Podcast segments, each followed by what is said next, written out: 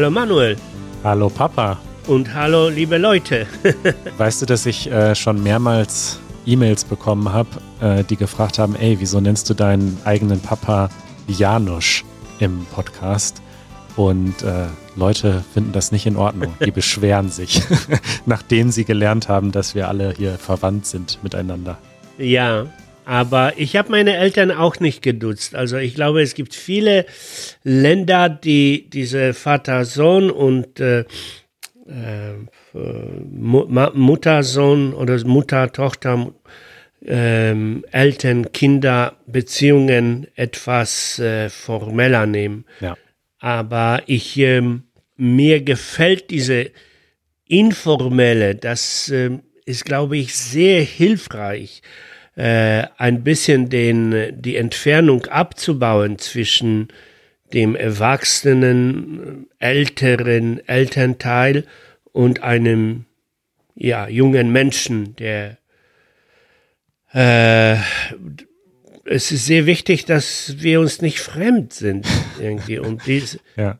und das ist gar nicht so einfach, weil ich glaube, die, die Kinder ähm, haben diese Tendenz, die Eltern so ein bisschen abzuschreiben.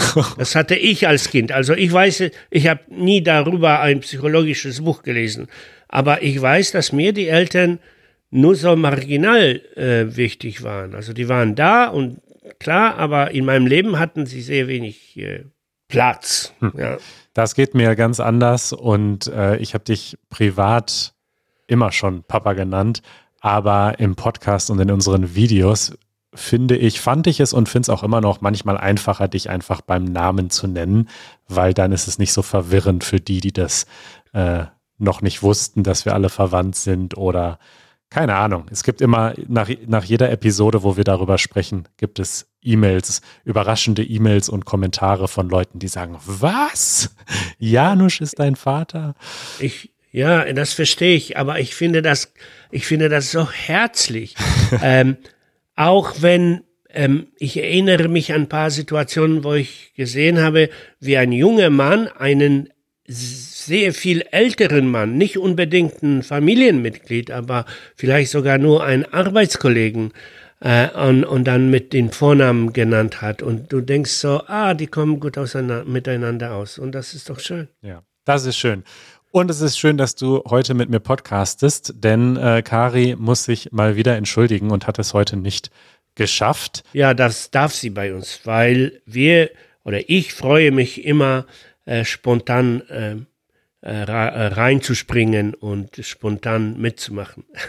ich bin persönlich der Meinung, dass ich nicht ganz geeignet bin dafür, weil ich ja kein natives, kein muttersprachliches Deutsch spreche, aber ich glaube auf der anderen Seite, dass mein Deutsch gut genug ist dafür. Das denke ich auch. Und tatsächlich gibt es ein Thema, über das ich unbedingt mit dir sprechen wollte und deswegen ist das unser Thema der Woche. Und zwar haben wir, also Kari und ich, vor ein paar Wochen über unsere Jobs geredet, über alle Berufe, die wir jemals äh, gemacht haben bisher. Ähm, das waren Episode 137 und 138. Und ich habe damals schon gedacht, Mann, wir müssten das unbedingt auch nochmal mit dir machen, weil du ziemlich viele verschiedene und verrückte Jobs hattest in deinem bisherigen Leben. Mein bewegten Leben. in deinem bewegten Leben.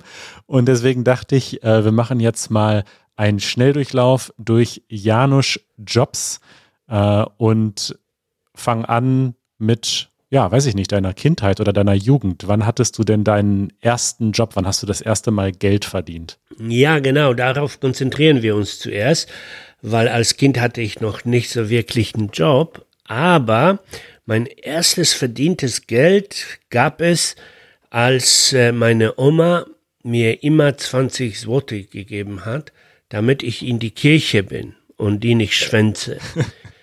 und weil das war eine Sitte bei mir und meinen Freunden, dass wir unseren Eltern gesagt haben, ja, wir gehen in die Kirche und dann sind wir aber irgendwo in den Wald oder spazieren gegangen.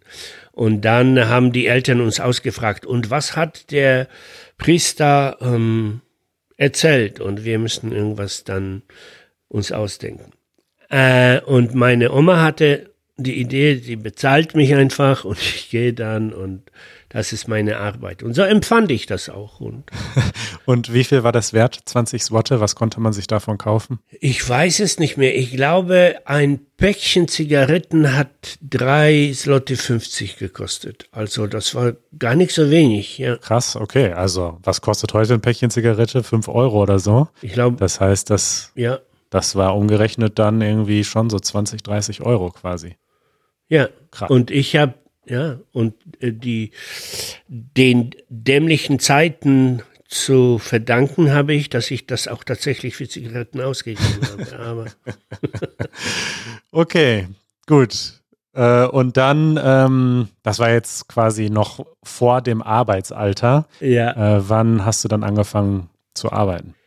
Nö, nö, nö, da kommt, kommen noch einige andere Jobs, die ich auch als Jugendliche äh, äh, gemacht habe und, und, an die ich mich auch mit sehr viel äh, Freude erinnere. Zum Beispiel, ich habe regelmäßig jedes Jahr ähm, nach dem Schulanfang Kastanien gesammelt. Ah. Und zwar gibt es in Polen eine Firma, in ganz Polen eine Firma, die so Natur äh, Sachen aufkauft und sie produzieren damit irgendwelche Kosmetikas und irgendwelche äh, Cremen, keine Ahnung. Tees auch, glaube ich, ne? Und so Naturheilkunde Sachen. Genau. Ja, es heißt, die Firma heißt Herbapol, also Herbst in Polen, Polen, ja. Äh, und, ähm, und es war einfach total Spaß und viel Stimmung auch. Äh, ich äh, wanderte da durch die Parks und durch äh, die Straßen, äh, an denen Kastanienbäume gewachsen haben und bin auch geklettert und ich war ein leidenschaftlicher Kletterer und habe dann geschüttelt und gerüttelt und dann mit einem Sack unten alles aufgesammelt und äh, ja, und es gab ziemlich viel Geld dafür. Das äh, hat mich sehr gefreut. Verrückt. Allerdings, äh, ich schwänzte dann immer die Schule für die Zeit, weil das Sammeln war mir wichtiger. Ja. Und bist du dann mit dem Sack Kastanien da äh, zu der Firma gegangen und hast die an der Tür abgeliefert? Ja, ja. Das war so eine richtige kleine Fabrik mitten in dem Städtchen, in dem ich gewohnt habe, in Wrzesznia. Äh, und äh, die hatten da so eine Waage und dann haben sie das abgewogen und wie ich an das Geld gekommen bin, weiß ich nicht mehr, aber wahrscheinlich gab es da irgendwo eine Kasse einen Zettel. okay. Ja. Dann hast du also gesammelt und was war der nächste Job? Der nächste Job, da war ich schon 17, glaube ich, und das war ein Briefträger. Und das war ein Sommerjob. Ich glaube, in der Zeit sind die echten Briefträger dann in den Urlaub gefahren und ich dürfte aushelfen. Allerdings musste ich ganz in aller Ernsthaftigkeit arbeiten. Also ich hatte so einen Briefträger-Tasche mit den äh, Briefen und auch mit ganz viel Geld, weil wir auch Geld, so, so Rentengeld ausgetragen haben. Und äh, sehr viele Menschen haben uns immer dann einen guten Trinkgeld dafür gegeben. Und deshalb hat man da sehr viel Geld verdient, so nebenher. Ja äh, dadurch, so dass ich imstande war, nach vielleicht zwei Monaten Arbeit, äh, mir ein Fahrrad zu kaufen, einen Rucksack, ein äh, Zelt und bin dann äh, eine sehr lange Strecke bis nach Danzig mit dem Fahrrad gefahren. War sehr schön, ja. Wow, da wurde das Geld in Briefumschlägen verschickt, in Bar. Nein, ähm, nein, ich hatte ich hatte ja so eine Liste, wer bekommt wie viel Geld. Aha. Dann habe ich das so richtig mir äh, ausbezahlt, ausgezahlt. Ausbezahlt. Ja. Wow, okay, also Briefträger und Bankmitarbeiter in einem sozusagen. ja, und es gab ganz viele Überfälle auf die ähm, Briefträger und deshalb war ich da wahrscheinlich willkommen, weil ich jung und gleichzeitig so sportlich, also mich hätte da niemand überfallen. Nicht so schnell jemand überfallen wie ja, vielleicht eine ältere Dame oder so. okay. Okay, und dann können wir weiter. Weiter im Text. Einfach weiter im Text, ja. Und dann aber mh, hm, geschah mir ein Missgeschick. Ich bin nämlich aus einer, aus meiner Schule rausgeflogen. Ja. darüber können wir eine ähm, nächste Episode machen, war auch spannend. Und ähm, damals gab es in Polen eine Tradition, dass ein Schüler, der in der Schule nicht klarkam, direkt äh, zum Militär, äh, Militär eingezogen wurde. Und zwar der Gedanke war, dann äh, wird er nicht auf irgendwelche dummen Gedanken und, und schlechte Wege kommen. Und äh, um dem zu entgehen, bin ich nach Katowice gefahren. Und Katowice ist eine Industriehauptstadt in Polen, also ein riesiger Industriegebiet. Bisschen wie das Ruhrgebiet in Deutschland. Genau. Und dort habe ich ähm, drei Monate in eine Hütte gearbeitet und traurigerweise mh, dann doch geschnappt von den Militärs und äh, ich landete dann doch beim Militär. Wo ich übrigens, ich überlege, ist Militär auch ein Job? ja, vermutlich hast du da ja zumindest einen kleinen Sold bekommen. Ein bisschen Geld wirst du da schon bekommen haben, oder? Ähm, bestimmt. Ich erinnere mich ehrlich gesagt nicht, aber ich erinnere mich, dass ich fast jeden Tag mir was gekauft habe. Und zwar, zwar Bonbons, so ganz billige Zuckerbonbons zum Lutschen, weil das hat mich, ähm, das äh, hat mir so das Gefühl gehabt, da draußen passieren ganz viele unangenehme Sachen, aber in meinem Mund und in meinem Inneren bleibe ich alleine ja. sozusagen. Aber allzu lang hat deine Karriere im Militär nicht gehalten, oder? Äh, nein, ich wurde rausgeschmissen, auch vom Militär. Schule raus, Militär raus. ja, leider, leider beide ziemlich tragisch. Also das ist äh, überhaupt nicht so lustig, dass ich aus der Schule rausgeflogen bin. Ähm, und noch weniger lustig mit dem Militär, da ist nämlich meine Mutter gestorben und äh, ja, und äh, äh ich war sehr müde und sehr traurig und äh, ein Arzt hat gesagt, komm, fahr, fahr nach Hause und komm in einem halben Jahr wieder. Und ich bin dann nie wiedergekommen, aber ja, hm. vielen Dank an diesen Arzt. Falls er zuhört, ja. Ja. okay. Okay. Und dann bin ich nach Deutschland gekommen. Nee, da fehlt noch ein wichtiger Job, glaube ich, zwischendurch, oder? Ich weiß Ach, nämlich, dass stimmt. wir in zwei Episoden, Episode 64 und 65, relativ ausführlich über deine Geschichte gesprochen haben. Und da hast du darüber gesprochen, dass du in Polen Nachtwächter warst. Richtig. Und äh, äh, dieser Job war so toll und ich verehre diese Zeit und ich bin so dankbar, dass ich durch einen Zufall diese Zeit erlebt habe. Ähm, das war in einer sehr schwierigen Zeit in Polen, ja, wo die gesamte Struktur und, und Ökonomie zusammengebrochen hat, wo, wo Menschen sehr unglücklich, sehr gestresst waren. Und ich dürfte jede Nacht in ein Gebäude reingehen, mich da einschließen und Bücher lesen und Musik hören und Musik machen und einfach frei und alleine sein, was ich bis, bis heute so ein bisschen mein, ja, auch mein Freudespender ist, sozusagen lang in die Nacht zu sitzen und diese ruhige Zeit zu, ja. zu erleben. Äh, ja, und äh, nochmal, ich erzähle jetzt nicht mehr. Wir haben schon eine Episode darüber gedacht, gemacht, aber es war, es war wunderschön. Ja, ja. Okay, und den Job hast du dann ähm, hinter dir gelassen? Den habe ich tatsächlich ja? nicht, nicht. Ich bin quasi in Urlaub gefahren von diesem Job. Und bis heute nicht zurückgekommen. Und äh, nämlich mit einer Fähre, genau, mit, nämlich mit einer Fähre zuerst nach Schweden äh, und dann nach Deutschland und dann äh, bin ich nicht äh, zurückgekommen. Und ich habe die Leute noch angerufen, so, hey Leute, ich bin jetzt in Deutschland, ich bleibe hier und dachte, die werden sich mit mir freuen. Und sie haben mich dann sogar noch angeschrien. Ich war voll naiverweise so, hä? oh Gott. Ihr solltet euch doch mit mir freuen darüber.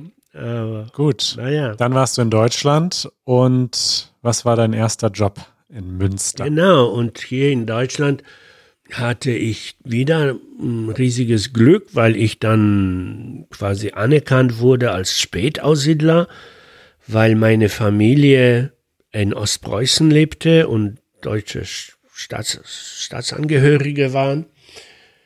Äh, und deshalb dürfte ich äh, sehr lange Zeit zu, zu einer Sprachschule gehen, ja.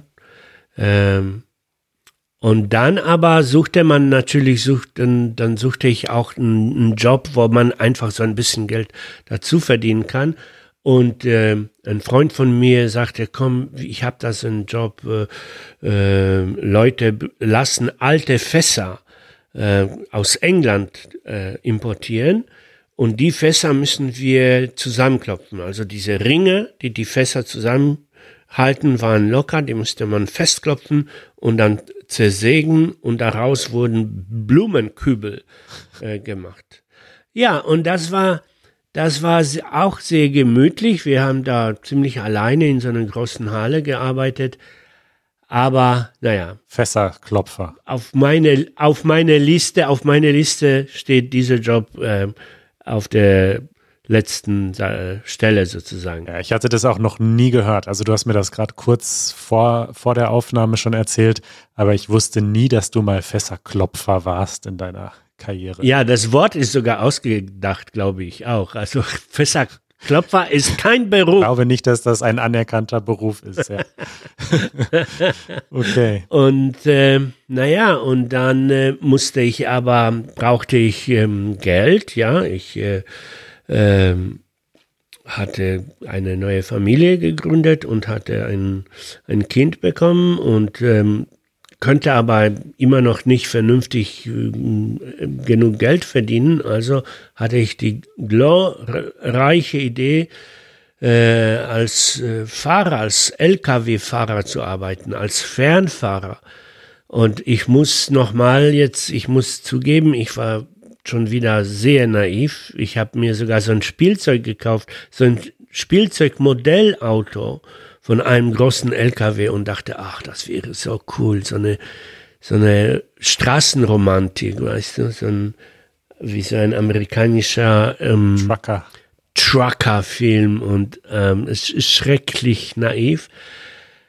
Und äh, weil das hat mich natürlich aus dem, aus, äh, ja, aus dem Haus genommen, aus dem Leben genommen. Fernfahrer bedeutet, du bist ständig unterwegs, du schläfst im Auto ja. und du kommst zum Wochenende nach Hause, bist aber so müde und so zusammengeschlagen von der Woche, dass du auch dich dann nicht wirklich um irgendetwas kümmern kannst und äh, deine Aufmerksamkeit ist viel zu wenig und mhm.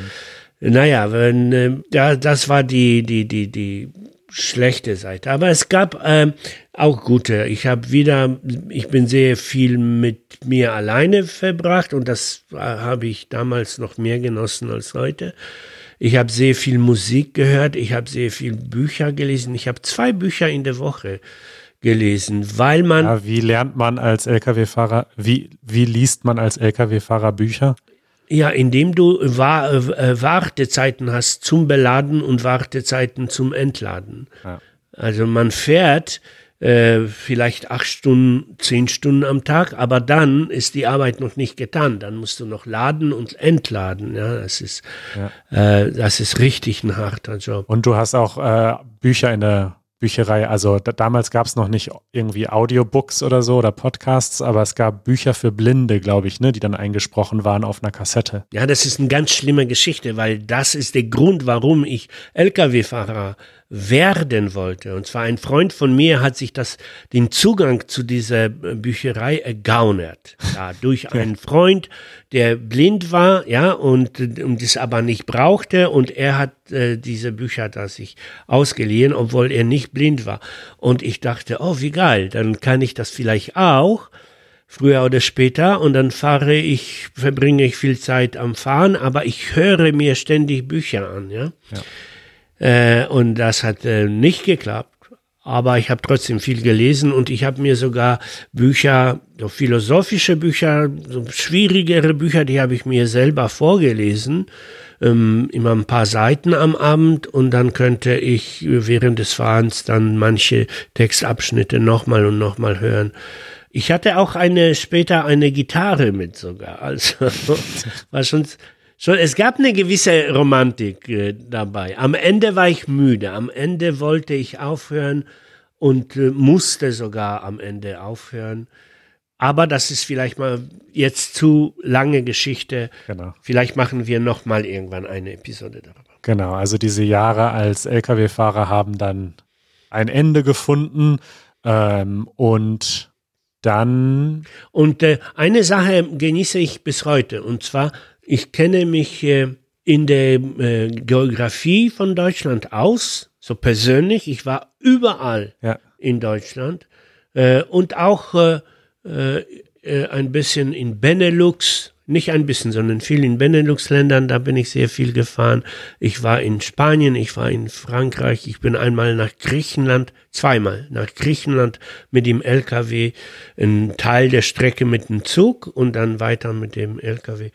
Also es gab ähm, Romantik, es gab ähm, auch äh, äh, Abenteuer, aber für die Familie war das nicht gut. Nein. Ja. Gut, dann äh, warst du noch Bauarbeiter. War das eine schwere Arbeit für dich? Nein, das war, weil das war ganz speziell. Meine Freunde, meine polnischen Freunde äh, waren Bauarbeiter, ja. gute Bauar Bauarbeiter. Und sie haben einen wunderbaren Job gefunden bei der Restaurierung von einer ähm, Hafenspeicher. Und dieser Hafenspeicher war quasi ein Mon äh, Denkmal unter dem stand unter Denkmalschutz und äh, äh, ein Verleger hat äh, das Recht bekommen, es zu restaurieren und dafür dann später seinen Verlag dort äh, zu installieren. Und die Freunde haben mich da reingeschmuggelt sozusagen. Das heißt, ich durfte arbeiten, obwohl ich äh, keine Ahnung von gar nichts hatte. Und die haben mir dann äh, immer gesagt, pass auf, siehst du die Nägel, die musst du dann so ein bisschen festmachen. Und dann machte ich einmal zwei Wochen Nägel fest. Und dann sagten sie, siehst du die Balken, die muss man sauber schrubben. Okay, dann habe ich die Balken sauber geschrubbt. Äh, und das war, das einzige Problem mit dem Job war die Langeweile. Ja. Also, ah, die, das, äh, die Zeit lief nicht so wirklich und das war schwierig, ja. ja. Aber der Job an sich war völlig ähm, ohne Verantwortung, also in dem Sinne sehr simpel. Und die, ich mochte die, meine Freunde und wir haben immer ähm, sehr gut gegessen, sehr gut gefeiert. War sehr schön, ja. So, und jetzt müssen wir mal kurz schauen, wie alt bist du jetzt zu diesem Zeitpunkt? Denn jetzt beginnt ja die Periode, die bis heute angeht, nämlich die des Videoproduzenten, oder? Genau, und ich war so um an die 40, noch nicht ganz, aber an die vielleicht 39 oder 38, ja. irgendwann in dieser äh, Größe, ja. Und ähm, ja, wie kam es dazu, dass du vom Bauarbeiter zum Videoproduzenten wurdest? Die Kurzfassung. Wir haben nicht mehr viel Zeit. Kurzfassung und schade, weil das ist so eine tolle Geschichte. Auf jeden Fall, äh, eines Tages äh, klopft an meine Tür ein Freund von mir und bringt zwei Kameras und sagt, pass auf, ich habe ein Praktikum hier in Bennohaus wird ein Fernsehstudio aufgebaut, so ein offener Kanal, so ein Stadtfernsehen äh, und ich mache dort ein Praktikum und sie haben mir gesagt, ich soll eine Produktionsgruppe aufbauen äh, und äh, ich glaube, du eignest dich gut für diese Produktionsgruppe. Und wir hatten noch äh, etwas Zeit, um sich zu, in den, diesen Kameras und Filmemacherei zu üben. Und dann haben wir tatsächlich, oder habe ich in diesem Benno-Haus ziemlich lange gearbeitet.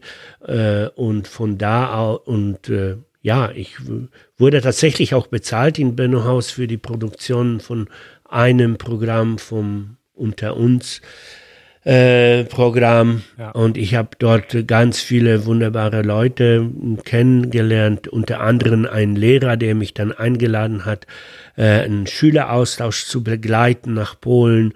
Und daraus hat sich dann wiederum äh, meinen nächsten Job ergeben, nämlich als Leiter einer Medien AG im Schiller Gymnasium und das ja.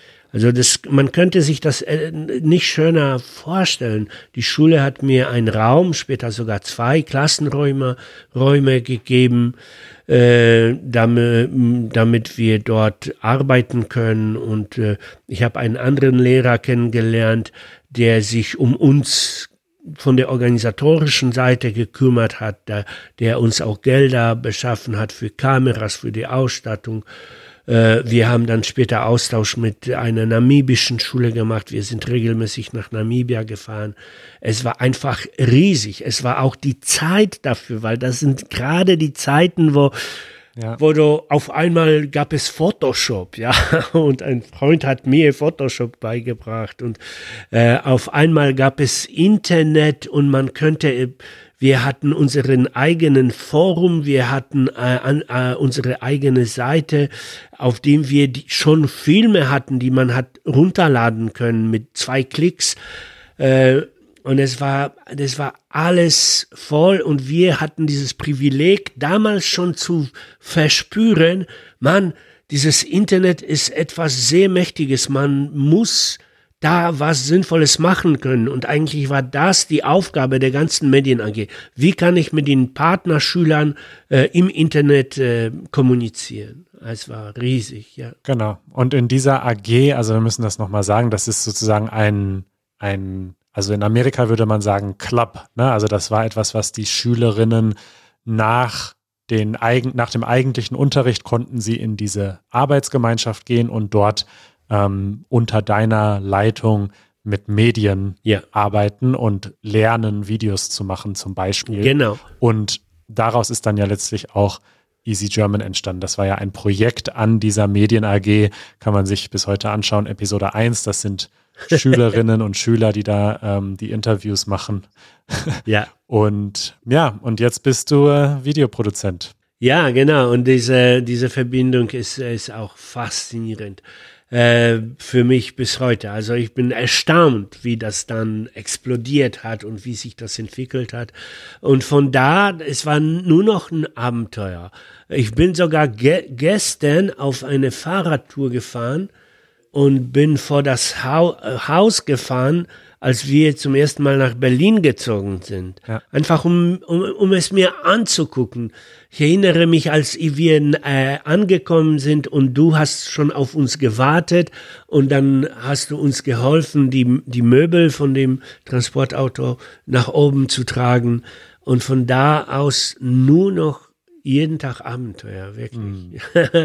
Bis heute, ja. Das ist super schön und ich muss zurückdenken an die letzte Episode, ähm, in der Veronika uns gefragt hat, ob, ob es schlimm ist, wenn man mit 30 noch nicht seinen Weg gefunden hat.